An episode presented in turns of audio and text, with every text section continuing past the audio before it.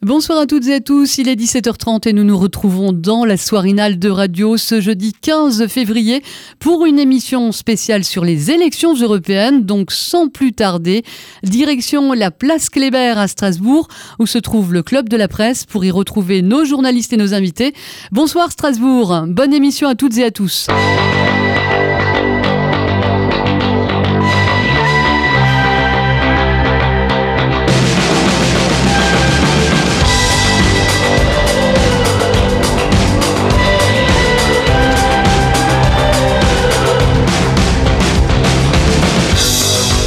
Merci Laurence, bienvenue et merci à vous qui nous rejoignez pour cette émission en public et en direct depuis euh, les locaux du Club de la Presse euh, à Strasbourg. Je suis euh, Romain Lostis, journaliste pour la radio européenne EU Radio et j'ai le plaisir d'animer cette soirée avec Olivier Singer, chargé de mission au Centre d'information sur les institutions européennes et également chroniqueur sur EU Radio. Bonsoir Olivier. Bonsoir Romain. Le mouvement européen, le club de la presse et E-Radio, nous lançons donc ce soir la première d'un cycle de quatre émissions.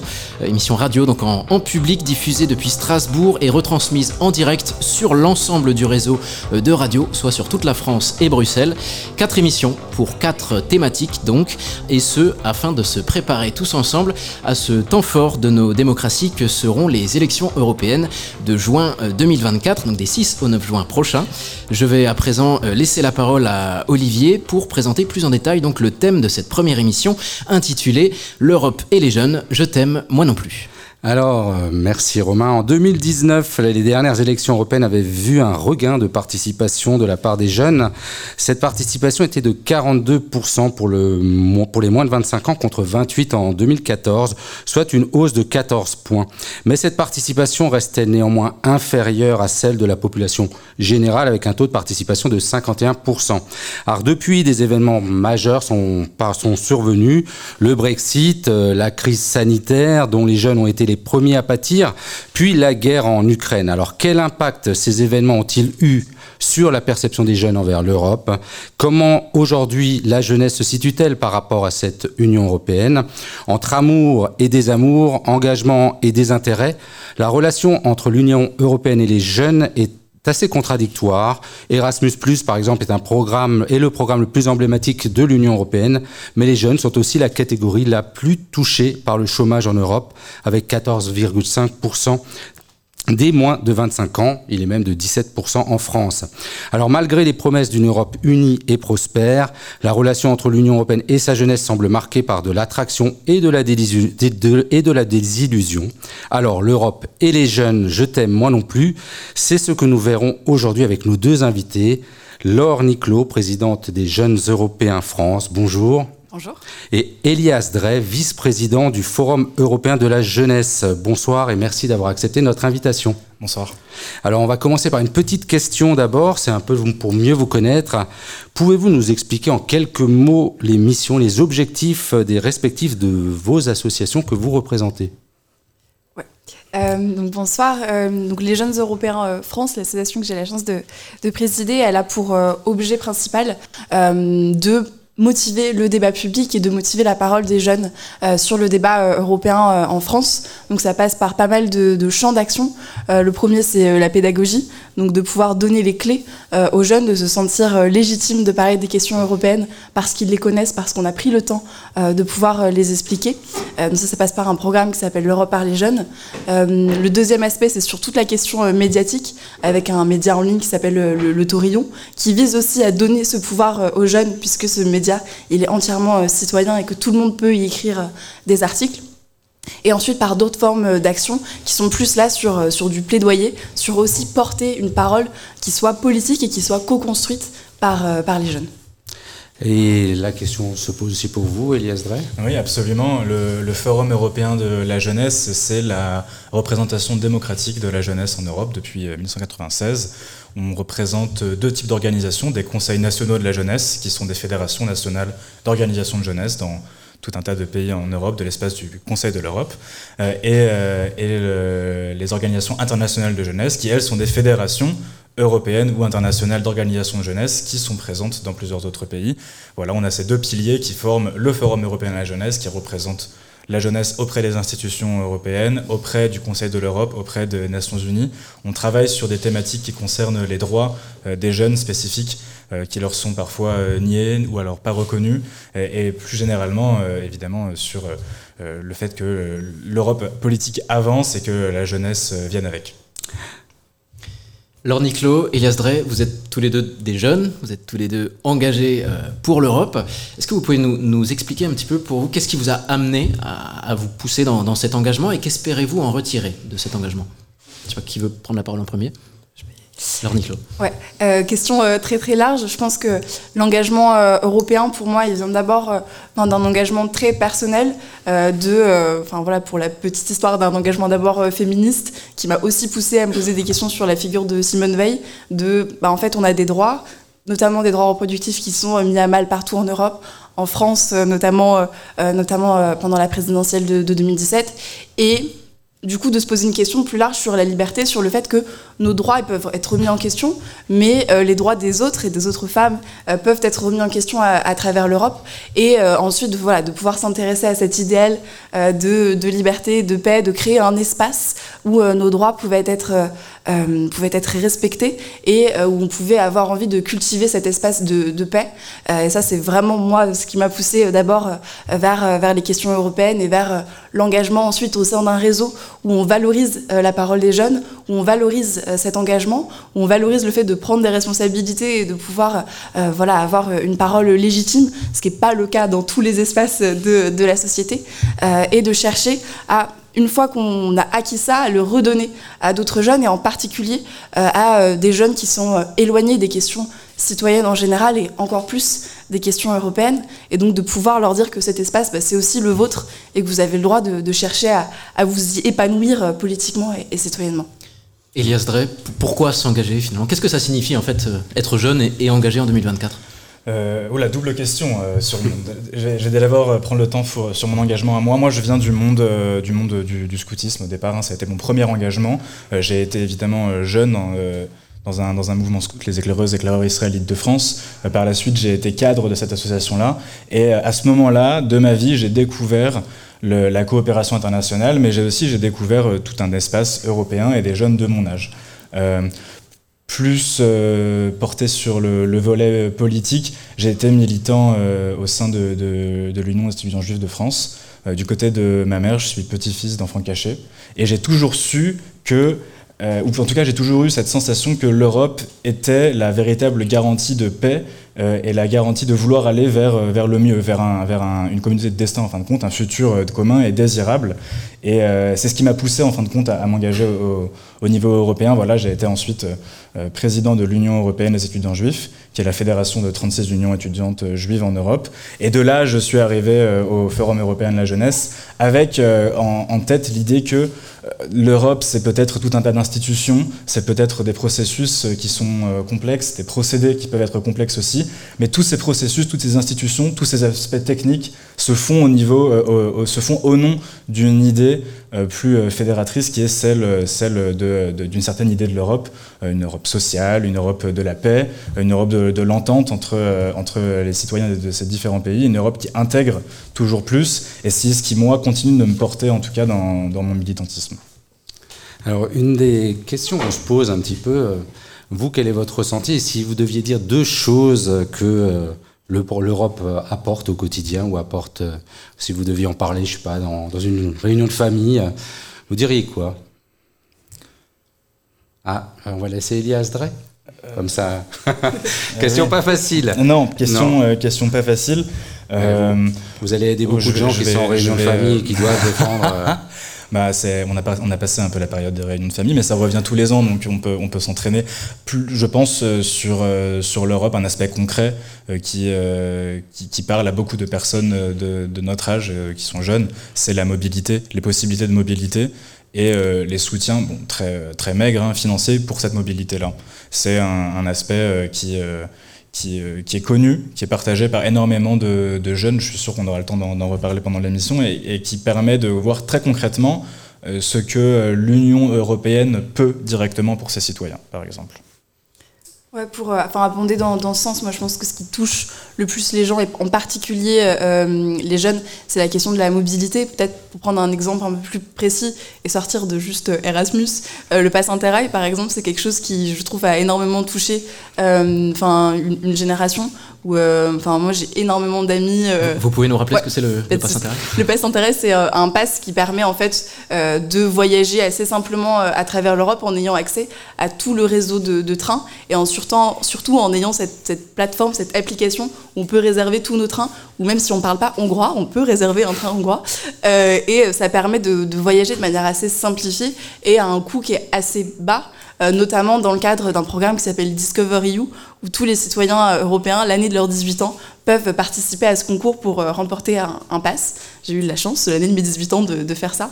Et ça marque, je trouve, énormément voilà, une, une, génération et aussi peut-être des jeunes qui n'ont pas toujours l'occasion de faire un Erasmus dans leur, euh, dans leur cursus euh, scolaire. Parce que Interrail, c'est jusqu'à quel âge?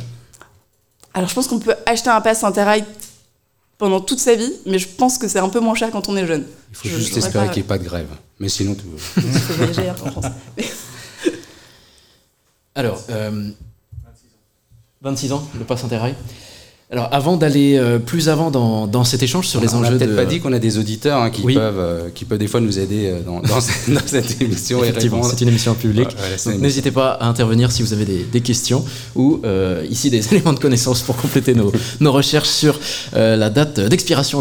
Jusqu'à quel âge peut-on postuler à un pass Interrail Alors, avant d'aller plus avant dans, dans, cet échange hein, sur les enjeux de, de jeunesse, nous vous proposons donc à vous et au, et au public de prendre un, un instant pour écouter cette euh, chronique d'une de nos collègues euh, chez Euradio, Lola Sotioye, qui a couvert à Lille un projet européen pour encourager la mobilité des jeunes issus des quartiers prioritaires euh, en Europe.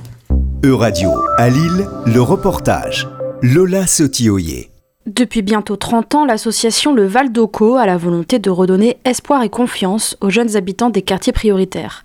La pédagogie mise en œuvre au Val d'Oco s'inspire de celle qui est préconisée par Don Bosco, un prêtre italien du 19e siècle. C'est dans cette dynamique que le Val d'Oco de Lille s'engage en ce début d'année 2024 dans un projet européen financé par le programme Erasmus pour encourager la mobilité des jeunes issus des quartiers, en l'occurrence de l'île Sud. Souvent, euh, la, question du voyage ou la question d'aller voir un petit peu au-delà de la frontière de l'île Sud euh, revient dans les conversations qu'on a avec les jeunes. Caroline Duconseil est la directrice du Val d'Oco de Lille. Ça c'est un peu naturel naturellement fait de réfléchir à qu'est-ce qu'on peut faire, qu'est-ce qu'on peut, où est-ce qu'on peut aller. Et du coup, on s'est posé la question de se dire que euh, bah, l'Europe, c'est quand même la porte à côté.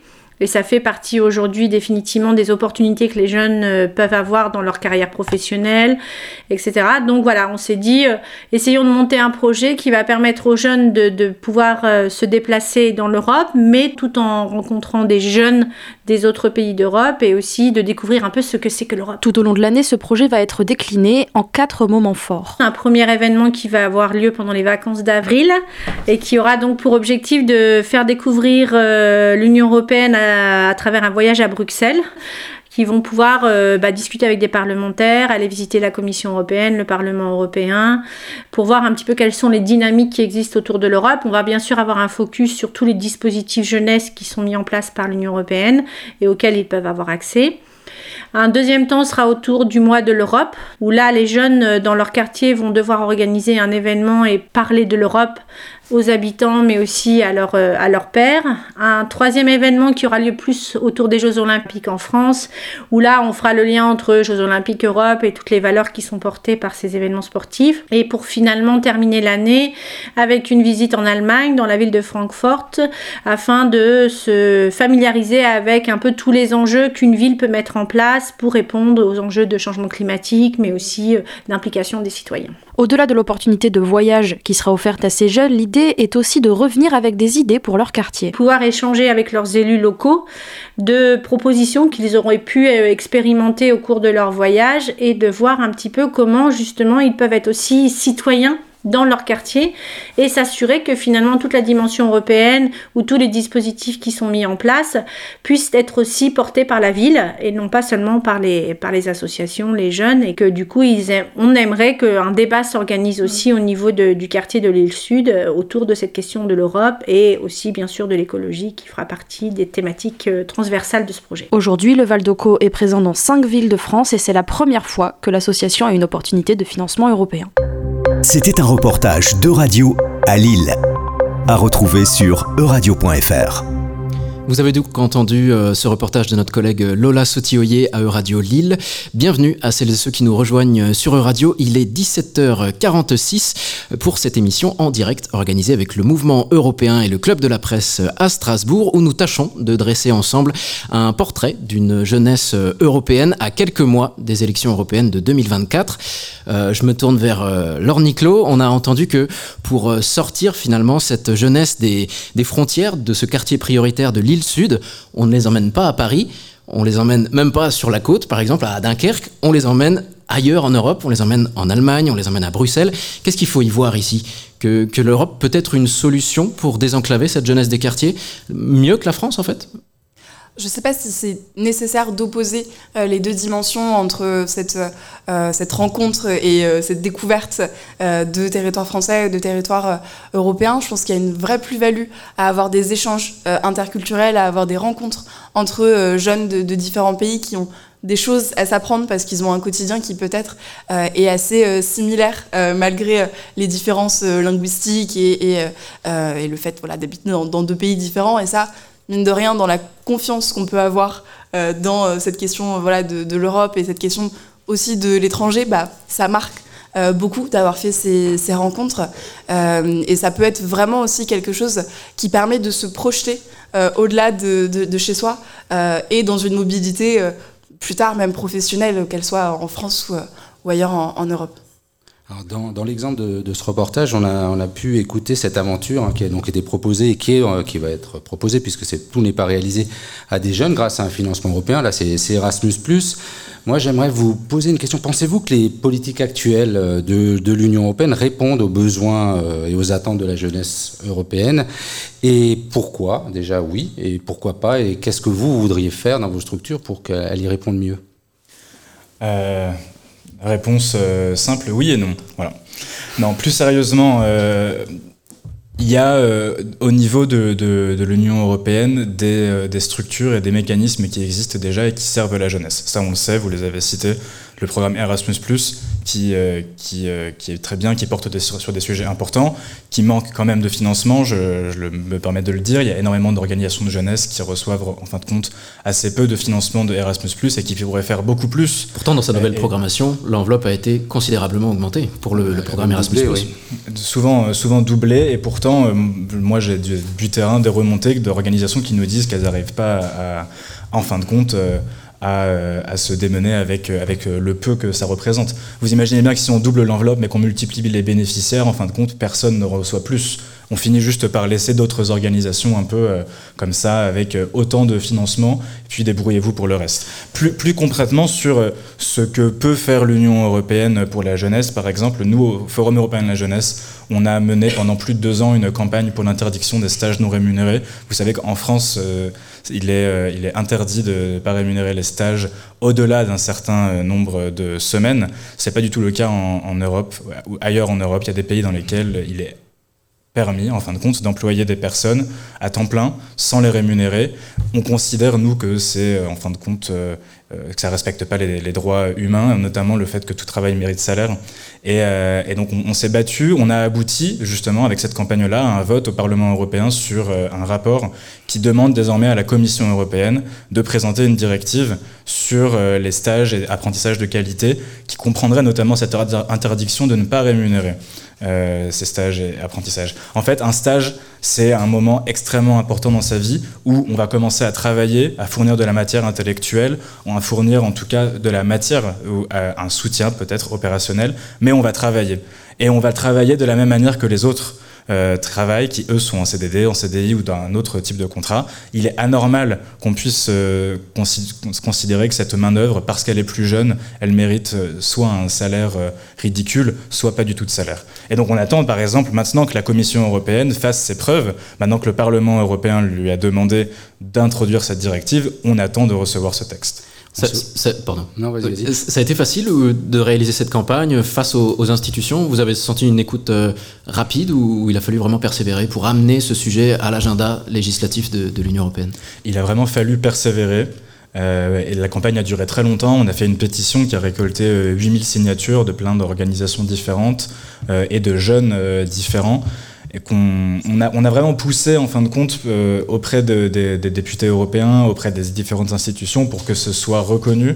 Nous, on aimerait bien que ce soit facile, évidemment. Hein. on aimerait bien dire, euh, écoutez, euh, on considère que la régulation n'est pas exceptionnelle sur les stages non rémunérés, vous voulez pas la changer peut-être. Malheureusement, ça fonctionne pas vraiment comme ça et on a dû donc redoubler d'efforts. Il se trouve tout de même que certains partis politiques ont dans leur euh, manifeste politique pour les élections européennes la demande de l'interdiction des stages non rémunérés. Ces partis politiques-là nous ont soutenus, au niveau du Parlement européen notamment. Et nous aussi, une des questions, moi, je, rejoins un peu cette problématique des bourses. Les bourses sont quand même relativement faibles. On entend de plus en plus que les loyers augmentent aussi. Donc pour les, étudiants Erasmus, c'est de plus en plus dur de, pouvoir faire une expérience, une mobilité. Alors lorsqu'on vient d'un milieu un peu défavorisé, comme on l'a vu dans notre, dans notre reportage, est-ce que vous militez aussi pour, est-ce que pour une hausse des bourses? Bah, Là-dessus, je pense que c'est euh, une vraie question un, d'égalité des chances, de pouvoir offrir les mêmes euh, possibilités au sein d'un pays, par exemple comme, euh, la France, de pouvoir dire, bah, voilà, d'avoir des bourses qui soient suffisantes pour que chacun et chacune puisse euh, partir en, Erasmus. Peut-être quelque chose qu'on sait trop peu, c'est que les bourses Erasmus, elles ne sont pas soumises à des conditions de ressources. Contrairement aux, bourses classiques du Crous, ce qui déjà en soi permet d'avoir une couverture plus globale de la population étudiante et donc de pouvoir donner des, chances aussi à des étudiants qui ne sont pas couverts dans euh, euh, le, programme euh, des, des, bourses Crous, mais dire aussi qu'il y a des systèmes dans d'autres pays où l'État rajoute une, une, rallonge en fait aux bourses Erasmus, c'est notamment le cas de la Belgique par exemple. Et ça, c'est aussi des systèmes qui pourraient être intéressants à penser pour avoir cette augmentation générale des, des bourses Erasmus. Après, au-delà de l'expérience d'un Erasmus qui est conséquent dans une vie, il y a aussi énormément d'opportunités de mobilité qui sont sous-investies euh, parce qu'on les connaît très peu, comme les corps européens de solidarité, mais aussi comme le type de projet dont on parlait dans, dans le reportage, des offres voilà, de, euh, de séjours interculturels, de, de, séjours de formation, qui sont aussi des possibilités de voyager, qui sont aussi souvent euh, des possibilités de voyager avec une bourse qui prend tout en charge alors on parle d'expériences de, quelques semaines, mais euh, qui comptent aussi, qui sont aussi euh, euh, des, opportunités qui pourraient être saisies plus facilement par, par des jeunes issus de, milieux défavorisés. Oui, puisque Erasmus, dans sa nouvelle programmation, enfin, ça, fait quand même déjà un certain temps que ce projet, enfin ce programme européen croît, Erasmus essaye petit à petit de, finalement de s'incarner dans, toute cette diversité de la jeunesse, parce qu'aujourd'hui, on le sait moins, mais euh, on peut bénéficier d'une bourse Erasmus lorsqu'on est stagiaire, euh, lorsqu'on est apprenant, lorsqu'on est enseignant même, donc c'est pas seulement pour les jeunes, même euh, personnel d'administration. Est-ce que toute cette, finalement, c'est comme un catalogue finalement de, bourses européennes à disposition en priorité des jeunes, mais peu importe leur situation. Est-ce que les jeunes le savent ça finalement, ou est-ce que vous, contribuez à diffuser un peu ce message sur le terrain? Bah, Là-dessus, je pense que la réponse, c'est il y en a qui le savent, mais ils sont assez peu. Euh, en vérité, enfin, c'est un programme qui est très connu, mais les modalités euh, sont encore assez peu connues. Et au-delà du volet universitaire, c'est très voilà, c'est très, il y a très peu de communication là-dessus, de dire, bah, en fait, enfin, moi, je suis dans un CFA et j'ai quand même le droit, euh, dans mon cursus, d'en avoir. Il y a encore aussi des, cursus, euh, notamment, enfin, les cursus, tout ce qui va être cursus de médecine, pharmacie, où il y a des difficultés aussi euh, à pouvoir partir en, Erasmus parce que c'est pas comme ça que les cursus ont été pensés. Donc, c'est aussi cette réforme plus large, à mon sens, qui, qui serait intéressante de, de porter. et après, c'est un travail d'information constant euh, que portent des, comme les nôtres, comme euh, Erasmus Student Network, d'aller dans les écoles euh, et de donner cette information plus largement. on a aussi cette idée qu'aujourd'hui, l'identité des jeunes par rapport à l'Europe, ou en tout cas le rapprochement, le lien que les jeunes font, c'est la mobilité. Est-ce que vous pensez que ça passe automatiquement par la mobilité, ou est-ce que tous les étudiants Erasmus, lorsqu'ils reviennent, ils se sentent plus européens. Vous le constatez, vous, dans les jeunes que vous côtoyez, vous côtoyez ou finalement, euh, finalement c'est quelque chose qu'on prend et on n'est pas spécialement plus européen après avoir fait un Erasmus Question piège. Euh, oui, question piège. Euh, bah, il y a à la fois ce sentiment euh, renforcé de citoyenneté européenne parce que soudainement on a un groupe de potes qui vient de plein de pays d'ailleurs, parce qu'on a fait cette expérience de vivre dans un autre pays et de, se sentir chez, chez soi ailleurs que dans son propre pays, ce qui est quand même une expérience très marquante. mais Enfin, je trouve qu'il y a énormément de gens qui rentrent d'Erasmus et qui ont ce sentiment, mais qui le nomment pas euh, citoyenneté européenne, euh, et qui l'identifient pas à une question européenne. Et euh, enfin, une, conversation qu'on peut avoir là-dessus aussi, c'est dire que Erasmus existe par lui-même, comme sa propre marque, qui est déconnectée de l'Union européenne dans l'esprit de beaucoup de, jeunes et beaucoup de gens en général là-dessus, et que ce lien-là, il n'est pas toujours fait, mais il n'est pas toujours fait de façon consciente.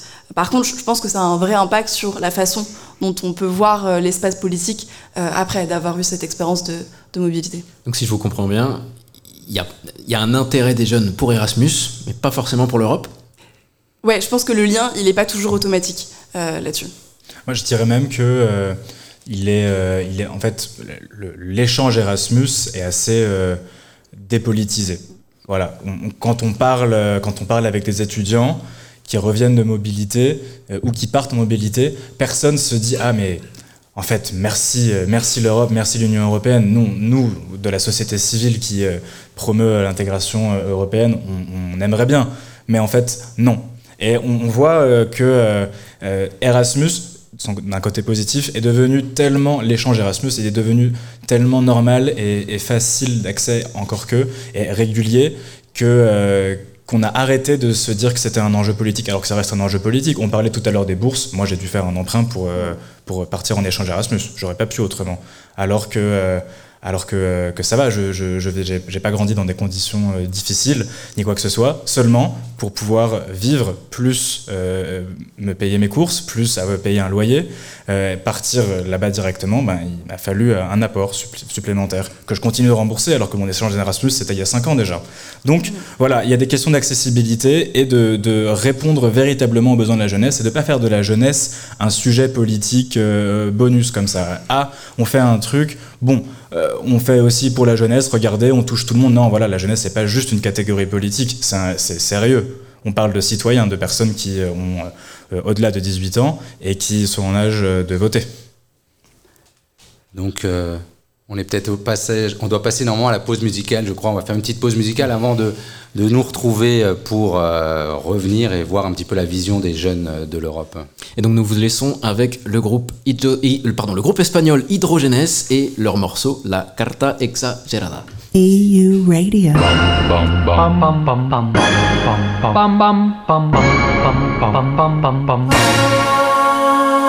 Carta exagerada decías que lo dejabas. Todo explicado pésimo y con grandes palabras. Era muy larga y muy exagerada.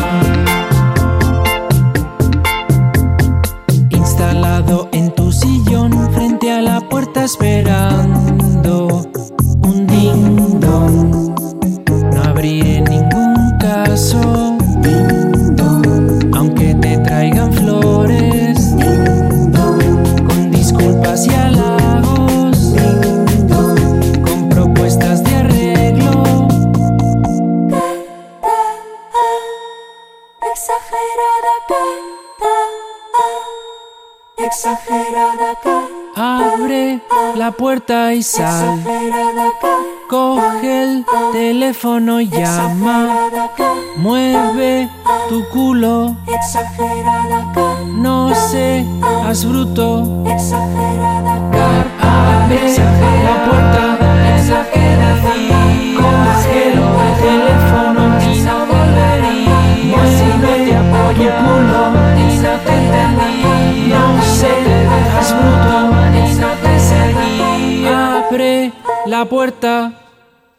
Merci de nous retrouver sur Radio pour cette nouvelle partie de cette émission organisée avec le Mouvement européen et le Club de la presse à Strasbourg et consacrée aux enjeux de la jeunesse en cette année 2024 en Europe. Nous sommes en direct et sans plus attendre, évoquons d'un peu plus près euh, le scrutin européen qui se rapproche et notamment en comparaison avec celui qui s'éloigne, euh, les élections de 2019 lors desquelles la participation des électeurs de moins de 24 ans avait fortement augmenté.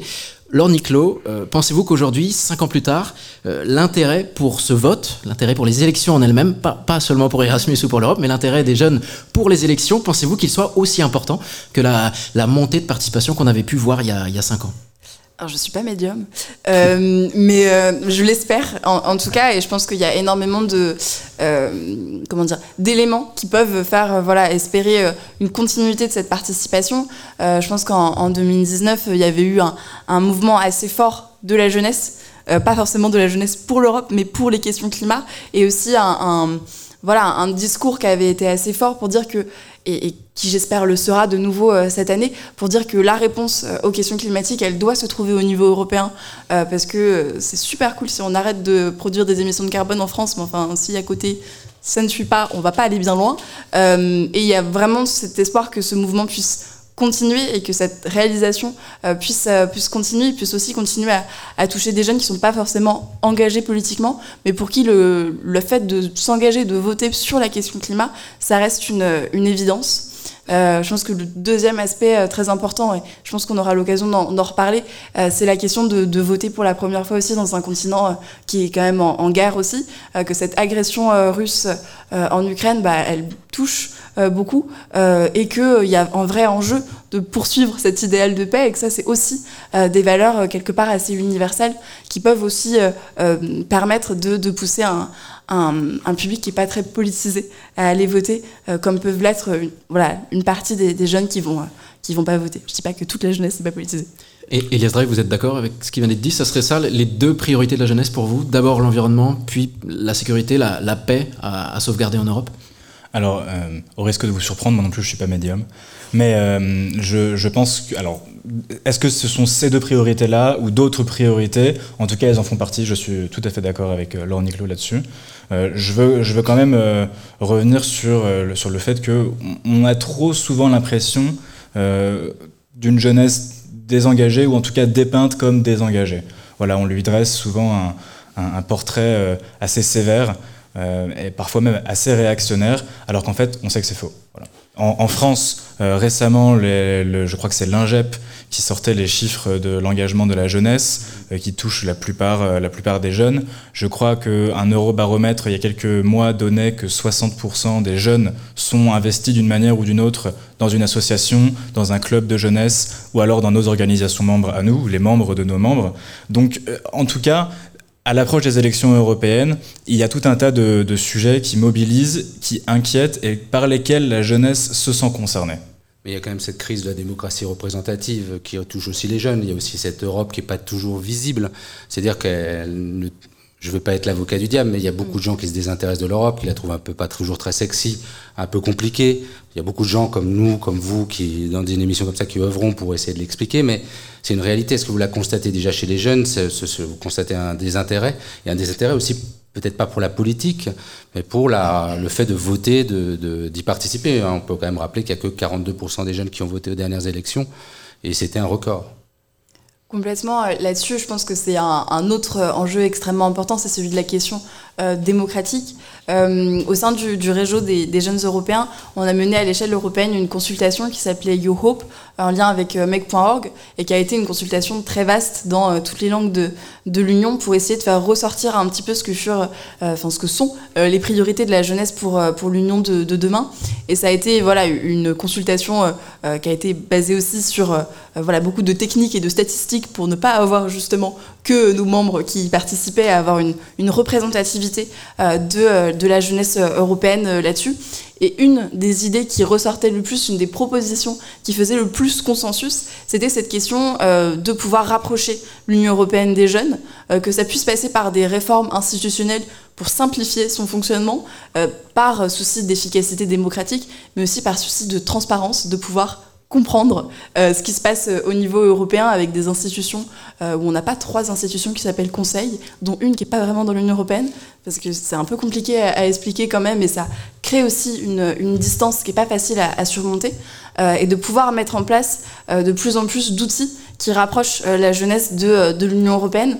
Là-dessus, je pense qu'on peut parler par exemple de la conférence sur l'avenir de l'Europe, où il y avait eu tout ce volet participation des jeunes, mais c'est des outils qui sont, à, à, mon sens, importants, qui touchent euh, et qui permettent de mettre en place des, des priorités. La, mais la jeunesse était investie pour euh, les, le, la conférence sur l'avenir de l'Europe. Est-ce qu'il n'y a pas finalement, même pour ceux qui se sont investis, une déception du fait que ça n'a pas abouti? C'était exactement là où j'allais aller, c'est que c'est des outils qui sont hyper utiles, mais qui sont aussi dangereux, parce que quand on met en place euh, ce genre de, de participation citoyenne et que derrière, on met pas en place les mesures sur lesquelles des citoyens ont passé énormément de temps et ont, pris la peine de s'engager dans, dans, la cité, euh, bah, voilà, c'est aussi euh, une des revendications que, nous on peut porter, et je pense le forum aussi là-dessus, c'est de pour intéresser les jeunes euh, à cette Europe, pour leur rendre l'Europe utile, intéressante, sexy, je sais pas comment le dire, euh, il faut aussi qu'ils puissent se l'approprier. Et ça peut passer par, euh, par des réformes. Pour rester sur cette conférence sur l'avenir de l'Europe, je crois me souvenir que les institutions de l'Union européenne avaient entre guillemets promis,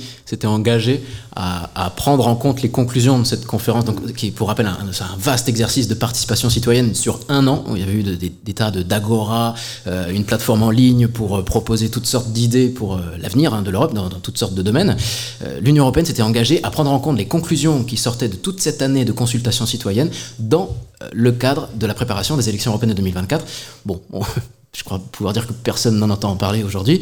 Oui. Comment vous le vivez, vous, les, jeunes Européens? Est-ce que vous vous sentez trahi ou, encore plus euh, motivé pour euh, remettre sur le devant de la scène bah, finalement toutes ces écritures noir sur blanc de ce que les jeunes avaient pu proposer euh, pour l'avenir de l'Europe?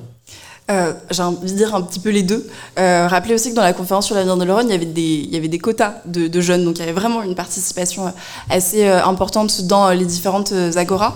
Euh, je pense que d'un côté, il y a euh, cette motivation de notre côté, de, de nos bénévoles, etc., de se dire il y a des idées qui ont été travaillées, il y a des idées qui ont été travaillées à une échelle pan-européenne dans cet exercice qui était quand même assez, assez formidable, et donc elles ont une légitimité, d'autant plus à être portées à l'échelle à l'échelle européenne. Euh, nous, jeunes Européens, par exemple, on, voilà, on, est très engagés sur la question de, de, la réforme des traités, sur euh, la question des droits sociaux, etc., et de comment on, voilà, on fait aussi euh, cette Europe qui peut être plus protectrice pour, pour les droits de, tous et toutes.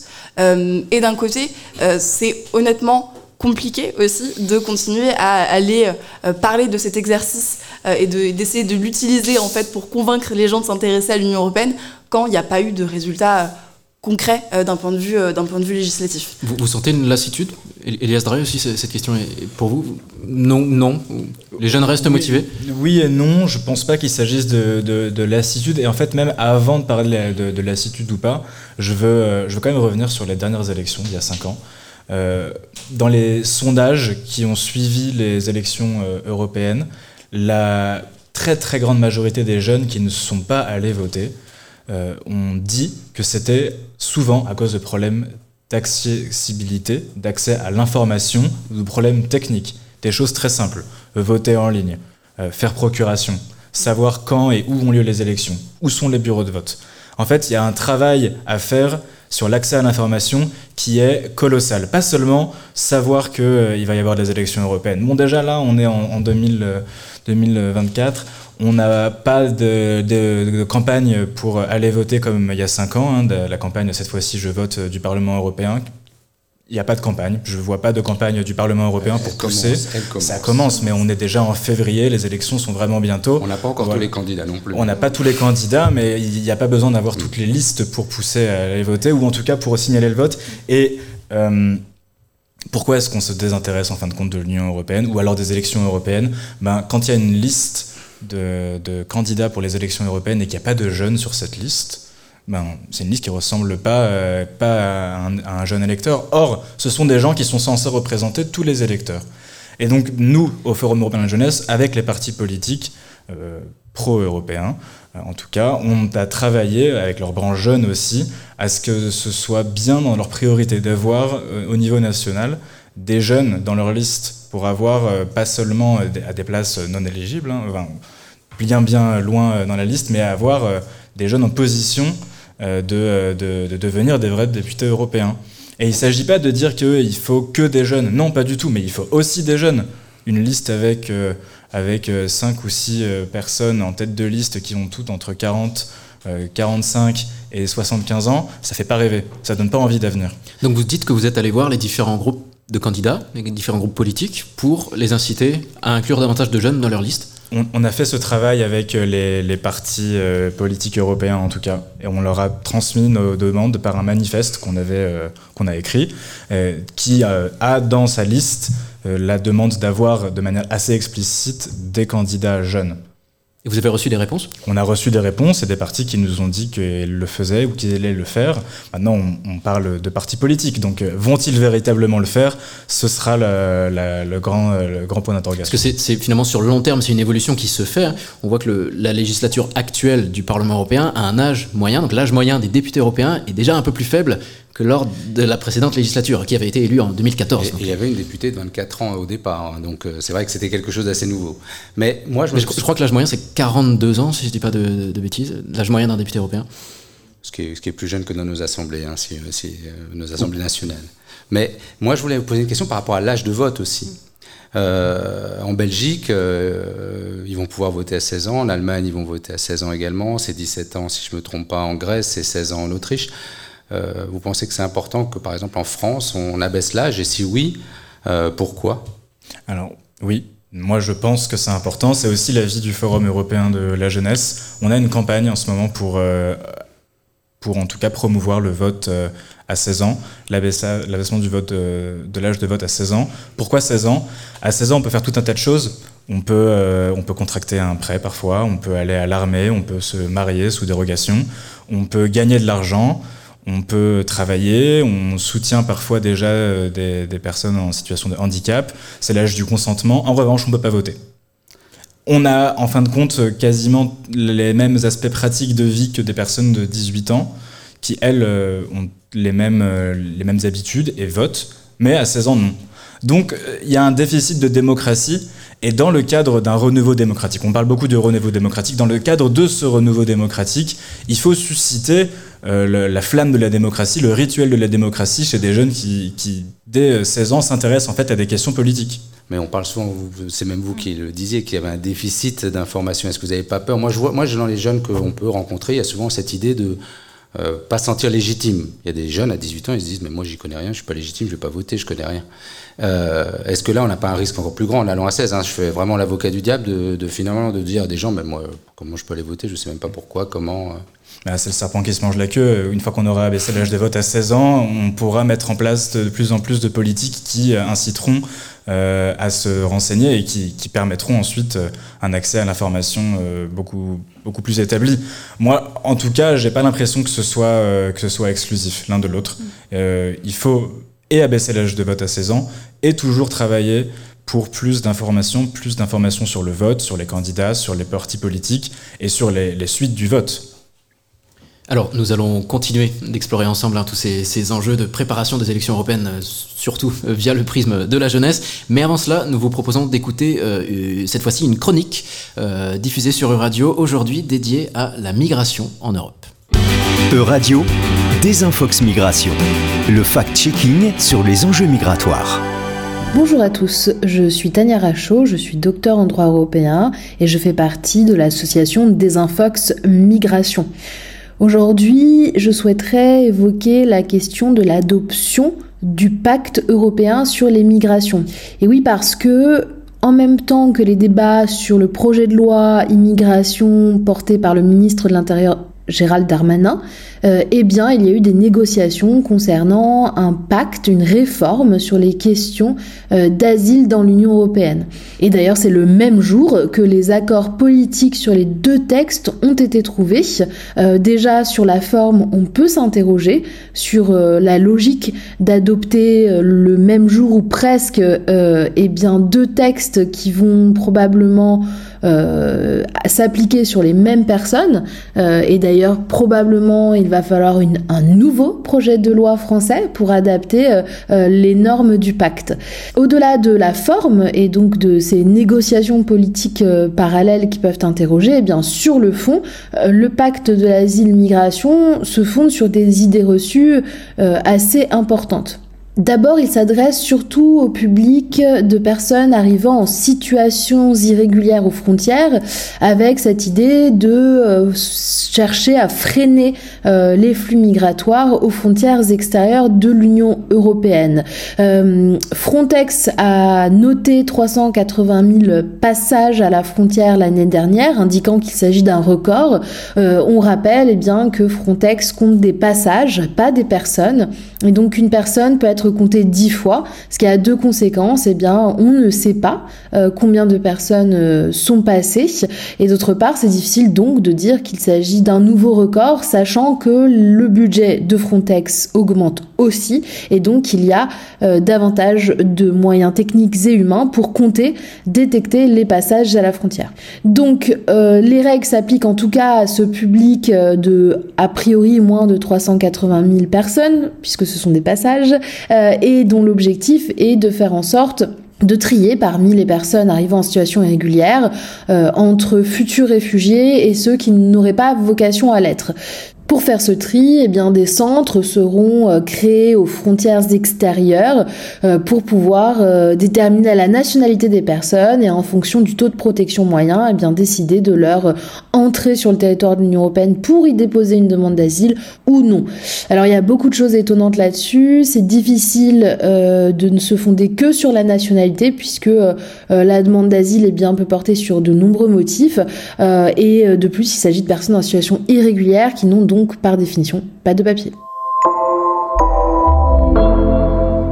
De retour sur cette émission en direct au cœur de Strasbourg où nous venons d'écouter une chronique par Tania Rachaud, pardon, docteur en, droit européen sur le nouveau pacte d'asile et migration de l'Union européenne. Olivier, je crois que tu avais une, question à poser à nos invités. Alors, Laure Niclot, euh, Elias Drey, je ne pense pas qu'on va vous demander de nous expliquer euh, le pacte migratoire. Par contre, euh, de l'Union européenne, par contre, on peut se poser quand même la question, on voit que c'est un sujet très clivant, qui a été très clivant en France. Euh, on en a un peu moins parlé dans l'Union européenne. Là, on voit toutes les contradictions avec cette chronique entre les deux textes. Mais finalement, est-ce que vous, vous ressentez aussi auprès des jeunes, euh, ou est-ce que vous craignez aussi que euh, le débat migratoire soit le débat des prochaines élections européennes? Bah, Là-dessus, je pense qu'il y a plusieurs enjeux et je ferai un lien entre cette question du pacte asile-immigration et tous les débats qu'on peut avoir actuellement autour de la PAC et des questions d'agriculture. Et ça revient un petit peu à ce qu'on disait tout à l'heure, c'est que les sujets européens, c'est des sujets qui sont techniques et qui sont surtout très très peu mis en lumière euh, et où on a très peu de pédagogie qui est faite dessus. Euh, ce qui fait que le résultat, c'est que c'est extrêmement simple euh, de, de faire des, des mésinformations. dessus, de manipuler l'information pour en sortir ce qu'on veut et dire soit que le pacte asile-immigration va faire de l'Europe une forteresse ou une passoire. parce qu'en vérité, personne n'est vraiment euh, au courant de, de, ce qui se passe. Et quand je dis personne, je parle en, en termes de, de, grand public, parce que c'est très compliqué et parce que, évidemment, quand on a eu un, un, débat national qui a été saturé par la loi immigration, bah, en fait, on n'a eu aucune place pour dire qu'il bah, y avait un texte qui avait été euh, travaillé au niveau européen et que ça serait peut-être intéressant qu'on ait aussi le débat sur ce qui se passe au niveau européen. Va, un texte qui va s'appliquer euh, dans les 27 pays. Euh, Complètement, et où, in fine, on va devoir refaire les lois françaises aussi pour qu'elles puissent euh, s'intégrer dans, ce, cadre-là. Et je pense que sur la question de, la PAC, c'est un peu ce même, ce même questionnement de parce qu'on a si peu d'informations sur ce qui se passe au niveau européen, euh, c'est très facile euh, de, voilà, de faire dire un petit peu ce qu'on veut et de s'embarquer aussi euh, sur des débats qui sont peut-être moins fondés sur ce qui vraiment les gens et ce que peuvent être les priorités et le quotidien des jeunes qui ne me semblent pas forcément liés à la question migratoire. Et vous, Eliasdra, qui, qui travaille vraiment dans une structure, je dirais, pan-européenne, où vous rencontrez, est-ce que cette question migratoire... Vous en elle vient aussi souvent au niveau, je dirais, cette fois-ci du forum européen? Des jeunes euh, ou de la jeunesse plutôt Plus, plus, euh, plus généralement, on, on, voit au niveau du Forum européen de la jeunesse que dans, dans certains pays, les sujets nationaux s'immiscent plus dans les campagnes euh, des élections européennes que d'autres. Voilà. Et selon les pays, différents sujets. La France a la réputation vraiment hein, d'être le pays où les sujets nationaux sont euh, les plus, euh, euh, j'ai pas envie de dire parasitants, mais les, plus euh, enraciné dans, dans, la campagne des européennes qui en fin de compte se fait toujours en, en, en filigrane euh, de, de, de pré-campagne euh, des présidentielles en France en tout cas. Et c'est un problème. Ça empêche hein, d'avoir des débats de, qualité.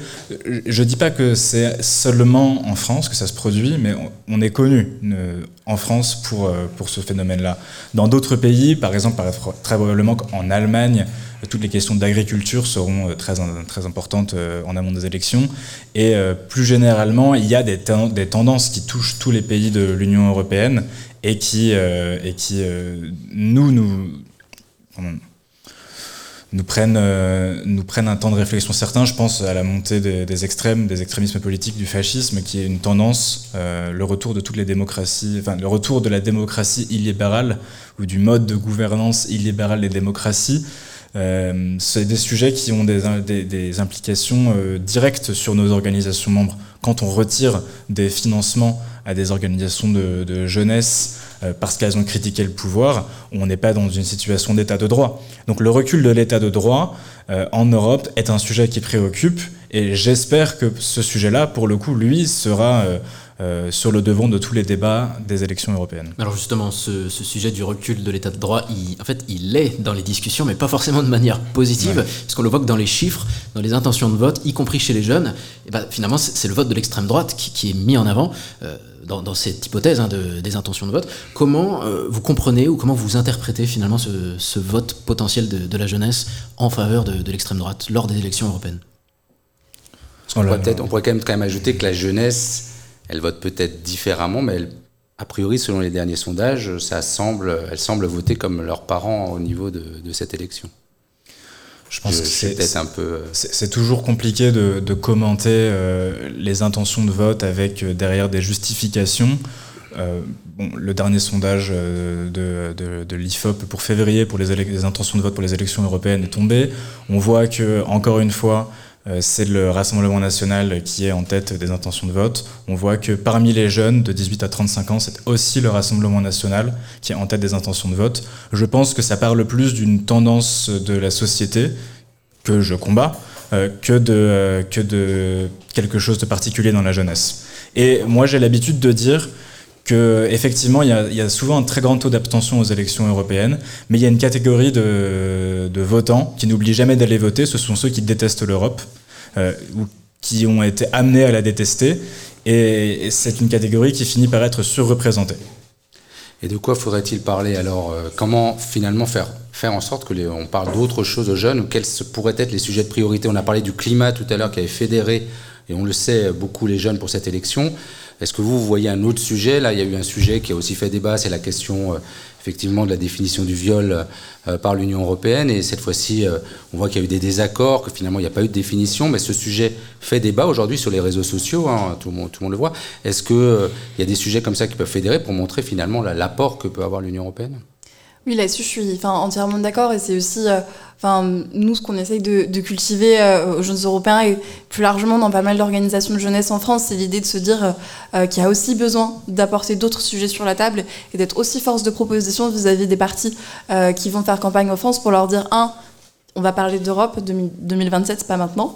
Euh, et euh, on va aussi pouvoir parler de, sujets euh, autres que les sujets et les idées de l'extrême droite, parce que je, je pense que ça, c'est quelque chose qui est important aussi à souligner, c'est que la lutte, c'est pas uniquement contre les partis d'extrême droite, c'est aussi contre la normalisation de leurs idées dans, le débat public et contre la récupération de ces idées par, par des partis qui, traditionnellement, ne se situaient pas sur ce type... enfin en tout cas ne se situe pas là sur ce type de, débat. Euh, sur, euh, sur les sujets, je pense que le climat parle énormément.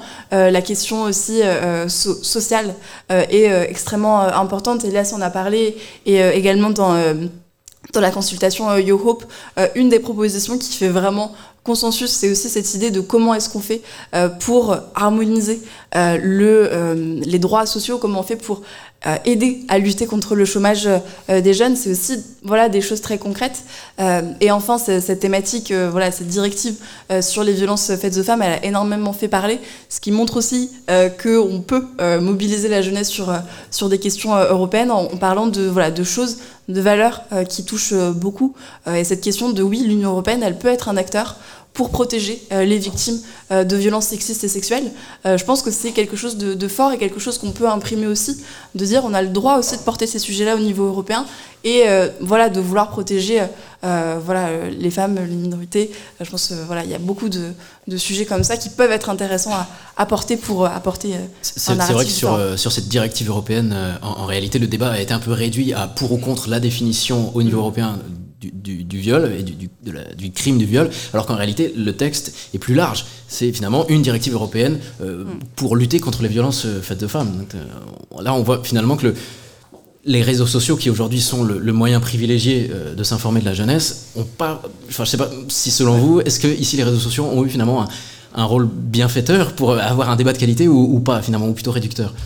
Je, je suis pas sûre que la, question ce soit les réseaux sociaux, ce soit plutôt qui sont présents sur les réseaux sociaux et à quel point euh, les organisations euh, pro-européennes qui sont capables de produire une information de qualité sur ces questions sont euh, suffisamment prêtes et suffisamment armées pour, euh, pour y répondre. Euh, là-dessus, je pense qu'on a encore collectivement du travail euh, à faire euh, euh, là-dessus. Euh, et je pense que c'est bien que le débat ait eu lieu et qu'on se soit posé la question. Euh, c'est moins bien qu'il y ait eu autant de désinformation et qu'on en soit arrivé voilà, Parce qu'on n'en a pas parlé, mais l'adoption de cette directive interdit par exemple au niveau européen les mariages forcés ou l'excision.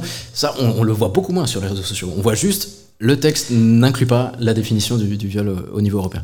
Il y a des questions politiques qui se posent. Là, on l'a vu, on a vraiment un débat politique européen sur un sujet qui est par exemple la définition du viol. Là, on, a, on voit qu'il y a un vrai débat. D'un côté, c'est peut-être ce qu'on souhaite, mais encore faudrait-il répondre. Moi, la question que je me pose aussi, c'est par rapport aux réseaux sociaux. Euh, Est-ce qu'on doit informer aujourd'hui euh, les jeunes par les réseaux sociaux? C'est l'outil. Euh, Vous, dans vos structures, euh, comment vous y réfléchissez? Comment cette fois-ci on touche? Vous parlez simplement pour aller au vote. Comment quelles sont vous avez des, vous menez chacun des campagnes Quelles sont les campagnes que vous entendez mener pour euh, pour informer les jeunes sur ces élections et bien les informer D'abord sur les réseaux sociaux, je pense qu'il faut, euh, il faut prendre beaucoup de recul. Euh, je pense que les réseaux sociaux ont leur responsabilité pleine dans euh, le recul de la démocratie dans certains pays. Euh, pour certains réseaux sociaux, c'est même assumé, si vous écoutez euh, ceux qui les dirigent. Et euh, plus, euh, plus précisément sur, euh, sur euh, est-ce que les réseaux sociaux peuvent être un vecteur de militantisme et d'un vecteur d'information? Ben oui, évidemment. Euh, on on- on l'a vu, ça a été le cas euh, par, par, le, par le passé. Euh, et il y a tout un tas de campagnes qui se font par les réseaux sociaux qui restent assez importants dans le monde, dans le monde militant. Est-ce que ça sera le cas pour les élections européennes? Je pense que les réseaux sociaux seront aussi le théâtre de, tout un tas de tendances, de vagues de fond, de signaux forts, de signaux faibles. Je ne serais pas surpris de voir de très très grandes campagnes de désinformation sur les réseaux sociaux, des tentatives d'ingérence étrangère dans les élections européennes euh, sur les réseaux sociaux. Bon, voilà. C'est un terrain avec, lequel il, faut avoir un, peu- de recul tant, que les réseaux sociaux continuent de faire plus ou moins euh, ce, qu'ils veulent de, de leurs algorithmes et donc de leurs euh, usagers. Et vous, au mouvement européen, alors chez les jeunes européens? Euh, Là-dessus, nous, on a prévu justement diverses campagnes pour euh, avoir cette viralité sur, euh, sur les réseaux sociaux. Euh, du côté des jeunes européens, du mouvement européen, on a choisi de partir euh, en campagne, pas tout seul, mais justement de pouvoir former une coalition qui s'appelle l'Europe pour de bon et qui réunit un nombre d'acteurs assez, assez important pour justement pouvoir sensibiliser aussi des gens que nous, on sensibilisera pas via, via nos organisations. Et donc que c'est intéressant de pouvoir voilà, sensibiliser des organisations, des associations qui font le tissu social, qui bénéficient parfois aussi de, fonds européens mais qui ne parlent pas d'Europe et qu'on peut aussi passer à travers eux euh, pour diffuser ces campagnes euh, sur les réseaux sociaux, pour inciter au vote, euh, pour avoir voilà, des formats un peu divers, pour vraiment pouvoir prendre aussi cette place sur les réseaux sociaux, parce que justement tout ce qui va être organisation militante anti-européenne, ils sont bien présents sur les réseaux sociaux. Donc il s'agit aussi qu'on puisse organiser cette, cette riposte numérique, ça c'est vraiment un de nos, nos objectifs. Et puis je pense euh, sur le, sujet des, réseaux sociaux, il y a évidemment euh, son utilisation, euh, mais je pense que c'est Enfin, faire le procès, le procès pardon, des réseaux sociaux dans le cadre de ces élections européennes, je pense que c'est un peu réducteur si on ne parle pas aussi du fait que les médias traditionnels ne vont, enfin, parlent assez peu euh, des questions euh, européennes, que les journalistes sont pas toujours très bien formés sur ces questions-là, euh, et qu'on peut aussi mener des, actions sur ce, sur cas-là. Nous, on a un projet européen qui parle aussi de ça, donc c'est aussi un de nos actes de, travail. Alors avant d'aborder la dernière partie de, cette émission, on va juste réaliser une petite courte pause musicale avec le titre de l'artiste Requin Chagrin, aujourd'hui, demain.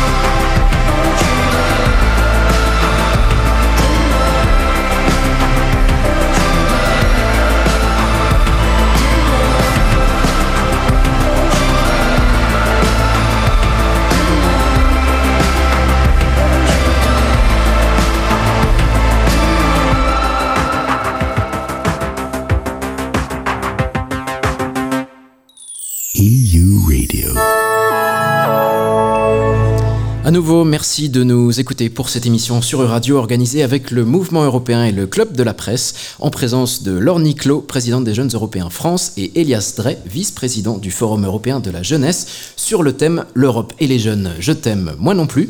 Alors, euh, avant de continuer, on a pris des, questions parmi le, public. Il y en a une que nous aimerions euh, vous poser, je, la lis.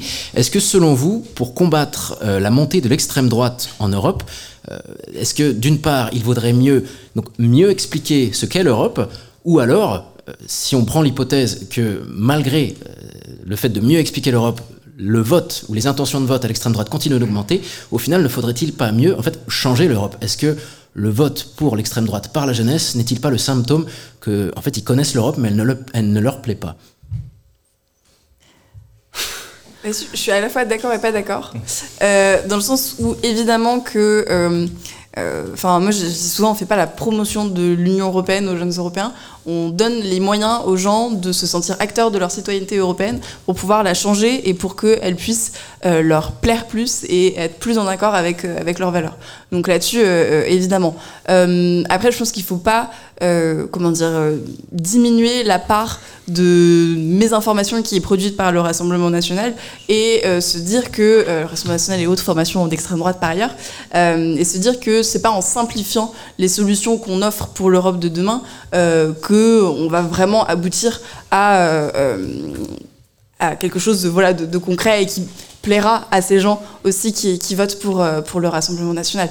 Euh, je pense qu'il y a un travail assez important de propositions politiques concrètes à faire euh, et à expliquer de manière suffisamment pédagogue pour que ça donne envie aux gens de, de changer l'Europe. Et voilà, enfin, du coup, je suis d'accord et pas d'accord avec la question. Et Elias vous vouliez ajouter euh, quelque chose? Oui, ben, plusieurs choses même. Déjà, je pense qu'il ne faut pas le voir comme juste une tendance. hein. La montée des extrêmes et leur, euh, leur renforcement en Europe, c'est pas une tendance, c'est une stratégie. hein. On parle de, partis et de, personnes qui existent comme vous et moi et, euh, qui se rencontrent, qui discutent, qui partagent leurs pratiques. Donc il faut déjà le combattre évidemment comme, euh, comme, euh, comme un phénomène de société, mais il faut le voir comme une stratégie et donc ils font des contre-stratégies. Je pense, euh, comme, comme disait Laure, Laure Niclot, que la, part de, de- désinformation et l'effet de la désinformation est vraiment assez importante. Je pense aussi que la- les mensonges fabriqués par la droite extrême et l'extrême droite sur l'Union européenne rencontrent trop peu de, de, de, fact-checkers. Euh, y a peut-être une expression française pour, euh, pour, euh, pour dire fact-checking. Mais, euh, mais surtout, en fin de compte, est-ce que que c'est parce qu'il faut rendre l'Europe meilleure? Il faut toujours rendre l'Europe meilleure. On ne peut pas dire que parce que l'Europe est à parfaire, on vote à l'extrême droite. Je pense que c'est une analyse qui, qui serait fausse et, et qui en fait serait même un peu dangereuse en se disant ah bon bah l'Europe est comme elle est, c'est parce qu'elle est comme ça qu'il y a cette vague d'extrême droite. Non, euh, ce qui intéresse, euh, ce qui intéresse les partis d'extrême droite, c'est la prise du pouvoir. C'est justement toutes les prérogatives du pouvoir européen qui intéressent les partis d'extrême droite. On pourrait rebondir ouver- ouvertement aujourd'hui, on n'a plus de, de partis d'extrême, même en Europe, il y en a peut-être quelques-uns, à part oui, en Allemagne, a l'AFD, ils sont plus partisans d'une sortie euh, de l'Union européenne. Donc on, a, on combat qui finalement? Ils, Finalement, ils disent, euh, avec des mots un peu différents, euh, la même chose, non? On combat les nationalistes, les racistes, les homophobes, les antisémites. On les combat, tous ces personnes-là, qui sont des, des élus de, de ces partis de, de, droite extrême ou d'extrême droite. On peut les caractériser. En tout cas, eux peuvent se caractériser comme ils le veulent. Il n'y a pas de, pas d'équivalent, euh, pas de, je- voulais pas dire d'équivalence. Il n'y a pas de, de, de relativisme euh, culturel d'un pays à l'autre. Mais, mais ils ont intégré les institutions européennes depuis longtemps maintenant, le, le- le parti, les partis d'extrême droite. Déjà, Jean-Marie Le Pen y était il y a 25 ans. Aujourd'hui, ils y sont, ils sont habitués. On peut même dire que leurs- leurs assistants, leur entourage, ce sont des, des gens comme vous et moi. Ils, sont, ils ont un parcours international, ils parlent plein de langues, mais ils n'ont juste pas les mêmes idées. Donc, ils- on a du mal à les comprendre finalement. Eux, ils ont vécu l'Europe, mais ils la vivent nationalement et sous- avec une souveraineté et du racisme. C'est quand même particulier. Là-dessus, je, je pense que ce qu'il faut rappeler aussi, c'est que, euh, évidemment, et euh, enfin, Estelle Delaine, notamment sociologue, rappelait ça dans un ouvrage récemment sur, euh, C'est à elle que je faisais référence. sur voilà, le parcours aussi des, des eurodéputés de droite extrême en Europe et de leur enracinement aussi au sein de notamment l'institution qui est le Parlement européen. Euh, mais on ne peut pas dire que ce sont des députés comme les autres, déjà parce qu'ils ils travaillent beaucoup moins que les autres euh, en termes de, de, voilà, de travail euh, législatif, donc ça pose aussi euh, voilà, euh, une grande question, et aussi parce que je pense pas que ce soit une stratégie moins dangereuse que de vouloir sortir des pays de l'Union européenne, que de vouloir infiltrer les institutions européennes pour détruire les valeurs et l'idéal européen de, de, l'intérieur.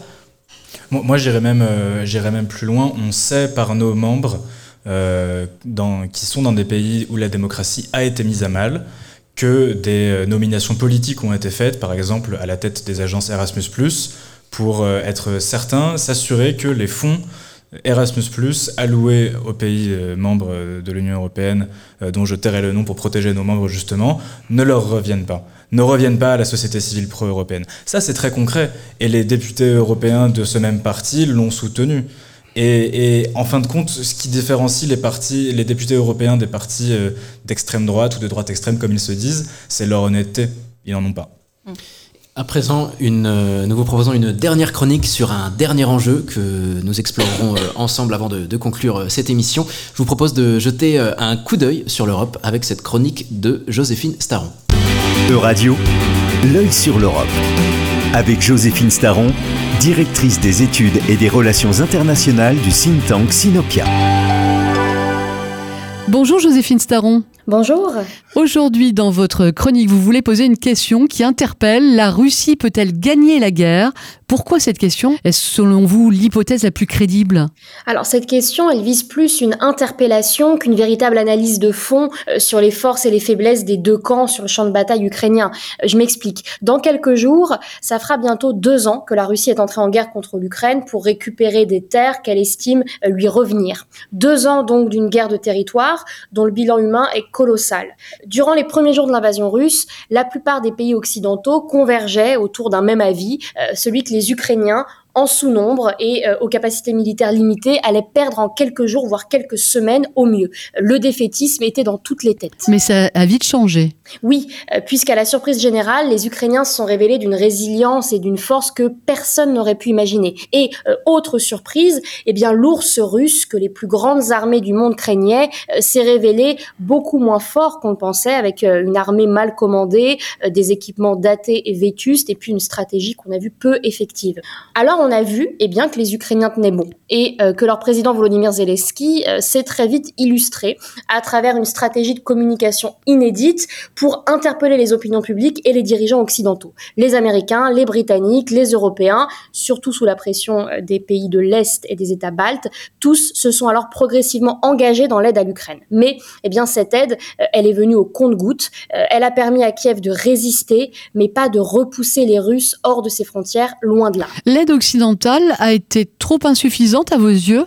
Alors c'est surtout une question de timing. Euh, ce laps de temps durant lequel les Occidentaux ont d'abord cru à la victoire de la Russie, euh, puis euh, lorsqu'ils ont observé les Ukrainiens résister, puis le temps de négocier entre eux eh bien, le contenu et la nature de l'aide euh, qu'ils allaient pouvoir envoyer à Kiev, euh, sans risquer de devenir des co-belligérants et de se retrouver dans une confrontation directe avec la Russie, ce temps-là, qui a pris plusieurs mois, il a permis aux Russes de mobiliser des centaines de milliers de soldats supplémentaires, de renforcer son arsenal militaire et euh, de réorganiser la totalité de son économie et de son industrie vers l'objectif de guerre. Aujourd'hui, même si l'Union européenne a réussi à faire fléchir la Hongrie euh, en échange du versement de ses fonds issus du plan de relance européen, eh bien, on voit que les Américains freinent des quatre fers euh, leur engagement en faveur de l'Ukraine. Et, et c'est pour toutes euh, ces raisons, euh, Joséphine Staron, que vous estimez désormais probable une, une victoire de la Russie? Alors je pose surtout cette question pour qu'on prenne conscience que oui, c'est bien une option. Euh, la Russie, elle peut gagner cette guerre contre l'Ukraine et euh, là, tout un champ d'autres options s'ouvre alors.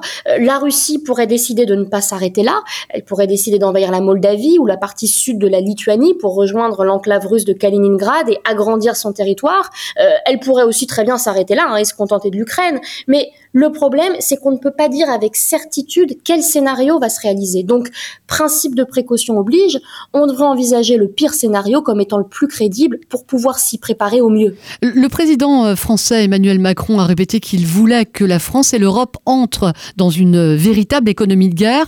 Cela ne démontre-t-il pas qu'il a pris la mesure de la menace et, et qu'il anticipe ce scénario du pire? Ce serait le cas si on était véritablement dans une économie de guerre. Or, euh, c'est très loin d'être le cas. Euh, Les industriels de la défense sont appelés à intensifier, à accélérer leur production. Mais quelle production? Euh, Ils attendent encore un cahier des charges, des carnets de commandes qui soient précis et aussi des garanties de la part de l'État. Donc, pour l'instant, on est très loin d'avoir pris la mesure de la menace et surtout des conséquences d'une possible victoire de la Russie. Les Européens sont encore trop naïfs selon vous?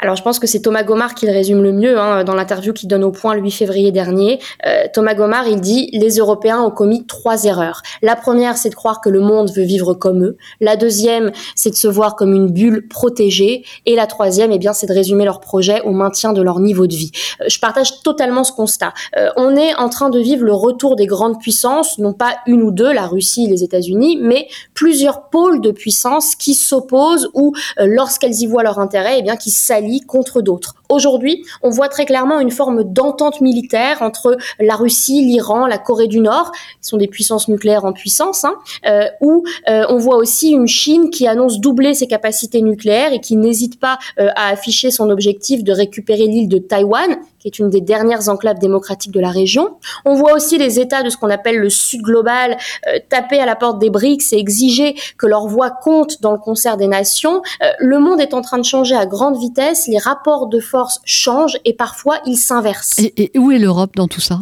Alors pour l'instant, euh, l'Europe est encore coincée quelque part entre la conscience qu'elle va devoir se battre pour gagner son autonomie stratégique et conserver une place dans cette réorganisation mondiale et euh, de l'autre côté une certaine nostalgie d'un passé où elle dominait, où elle était regardée comme modèle. Euh, maintenant, eh bien il faut espérer qu'elle ne tarde plus à choisir euh, l'avenir plutôt qu'un passé euh, bientôt révolu. Merci beaucoup Joséphine Staron, on vous retrouve la semaine prochaine. Merci. Et de retour à Strasbourg où euh, on retiendra de cette euh, dernière chronique que nous vous avons fait écouter le, principe de précaution, anticiper euh, le pire des scénarios pour mieux l'empêcher de, se produire. Alors on, a décidé de vous faire écouter cette chronique sur un sujet complètement différent de ceux qu'on a pu évoquer lors de cette soirée. Pour rappel, on a débattu ensemble de, comment, de l'âge du vote en Europe, de, de l'environnement, de l'importance de la mobilité des jeunes en Europe, ou encore de l'information, de la désinformation, de la montée des extrêmes. À présent, un sujet plus géopolitique. Ces sujets-là intéressent-ils autant euh, les jeunes euh, aujourd'hui?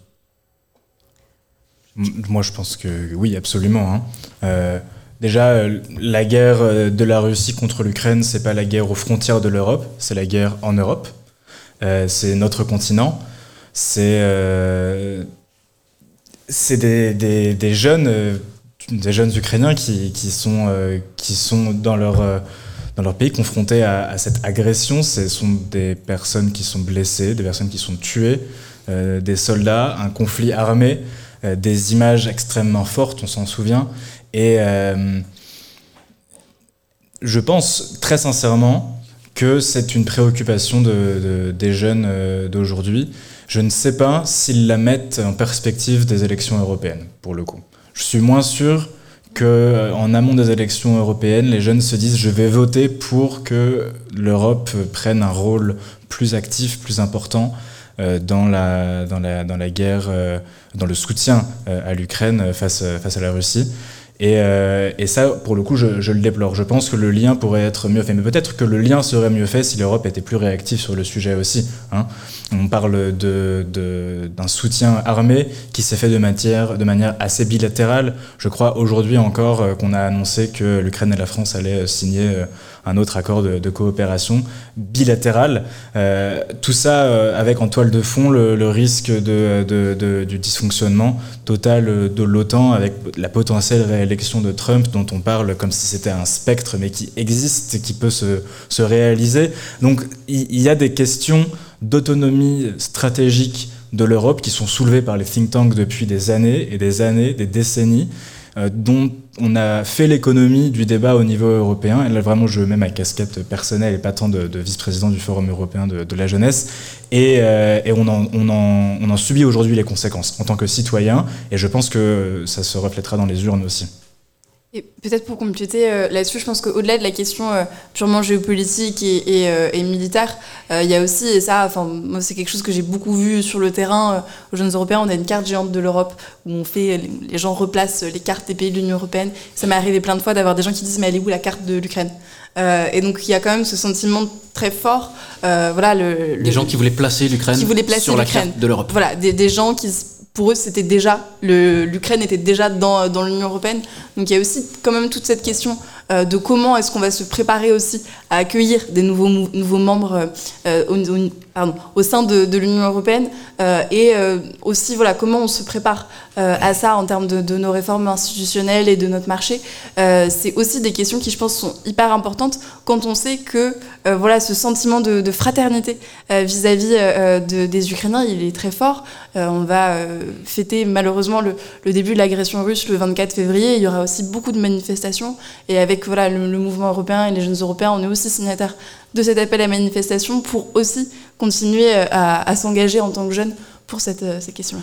Au sein du Forum européen de, la jeunesse, on avait avant la guerre euh, comme membre le Conseil national de la jeunesse de Russie, qu'on a radié immédiatement à cause de leur soutien pour cette agression-là. On a aussi dans nos membres le Conseil national de la jeunesse d'Ukraine, qu'on soutient de toutes nos forces, évidemment soutien politique, mais on essaye de manière pratique de, les soutenir aussi. Et très rapidement, en vérité, le Forum européen de la jeunesse, après, euh, après la, guerre et les premières tueries de masse, s'était positionné, avait pris position pour, en disant que euh, ce qui se déroulait en Ukraine euh, s'apparentait à un génocide. Peut-être qu'on pourrait vous poser une question un peu plus personnelle aussi. Euh, directement, maintenant qu'on vous connaît bien, on a passé un bon, un bon, moment avec vous. Euh, si vous, maintenant, personnellement, euh, vous aviez le pouvoir de décider, qu'est-ce que vous proposeriez que l'Europe fasse hein, et, si vous rencontriez des décideurs, ce que vous faites aussi, hein, vous avez cette chance-là, vous auriez envie de leur dire, soyons peut-être dans l'utopie, dans, peut-être dans le réalisme, qu'est-ce que vous souhaiteriez leur dire? C'est une question très difficile pour finir, mais C'est une question très difficile. Euh, on, mais on a un elle- elle- manifeste elle, qui elle détaille serait plus, elle serait plus, elle donnerait un peu plus d'espoir pour vous. Oui, euh, justement, on a une campagne pan-européenne sur la révolution de l'espoir. Donc c'est aussi cette, cette idée-là, je pense que euh, nous, un point auquel on est très attaché, c'est la question de comment on réforme les traités.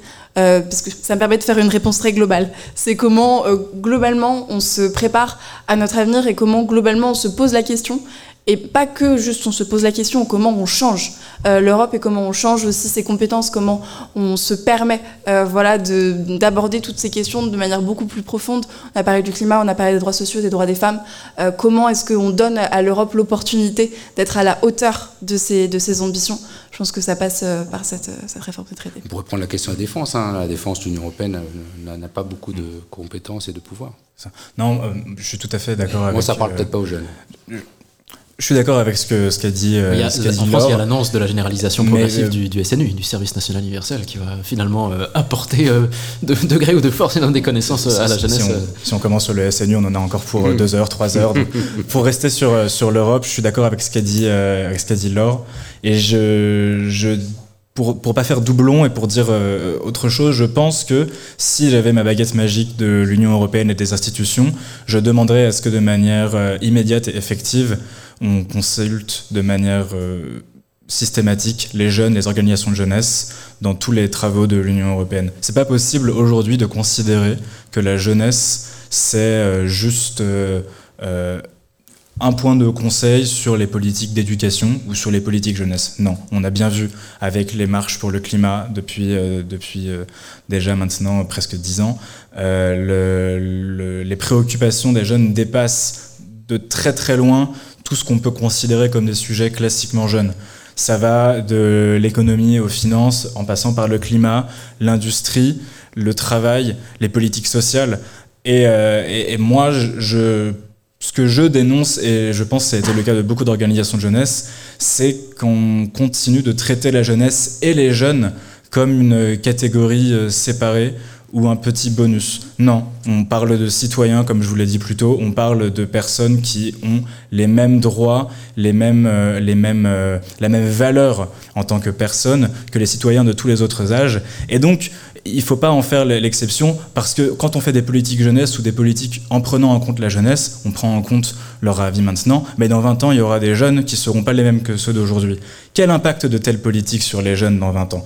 On a, nous, au Forum européen, euh, un projet qui, qui s'appelle la clause d'impact jeunesse et on veut le généraliser euh, à l'Union européenne. On veut que dans chaque euh, directorat général de la Commission, dans chaque euh, travail, euh, travail Chaque politique, de, hein. comment Dans chaque politique. Dans chaque politique, absolument, euh, on, on consulte de la jeunesse systématiquement. En fin de compte, pour dire arrêtez de prendre les jeunes pour des cons. Laure Niclot, peut-être un, un dernier mot à, à ajouter aux, aux jeunes qui nous écoutent? Je pense que là, ça a été très clair euh, là-dessus. Non, mais vraiment, enfin, C'est une quelque belle chose conclusion. Peut-être une conclusion euh, plus euh, diplomatique. Euh, non, mais je pense que ce qui est vraiment important et ce qui est le cœur de nous, toutes nos actions, c'est que vous avez le droit d'avoir des questions sur l'Europe, vous avez le droit de vous informer, vous avez le droit d'avoir un avis et de l'exprimer. Et sentez-vous légitime à, à le faire. Très bien. Eh ben, en tout cas, on, espère euh, qu'au cours de, cette soirée, nous avons pu euh, ensemble faire un peu un, petit tour de, cette Europe euh, et de sa relation avec les jeunes. L'Europe et les jeunes, je t'aime, moi non plus. Bon, bah, à défaut d'en avoir le cœur net, on ne manquera pas le rendez-vous du 9 juin prochain pour les élections européennes. Et en attendant, nous, on vous invite à nous retrouver pour un prochain débat ici au Club de la Presse à Strasbourg avec pour sujet l'Europe vue d'ailleurs. Ce sera le 14 mars prochain. Euh, un grand merci, Laure Niclot et euh, Elias Drey, pour votre participation à cette émission en public enregistrée ici au Club de la Presse à Strasbourg. Et merci à toutes et à tous pour votre attention.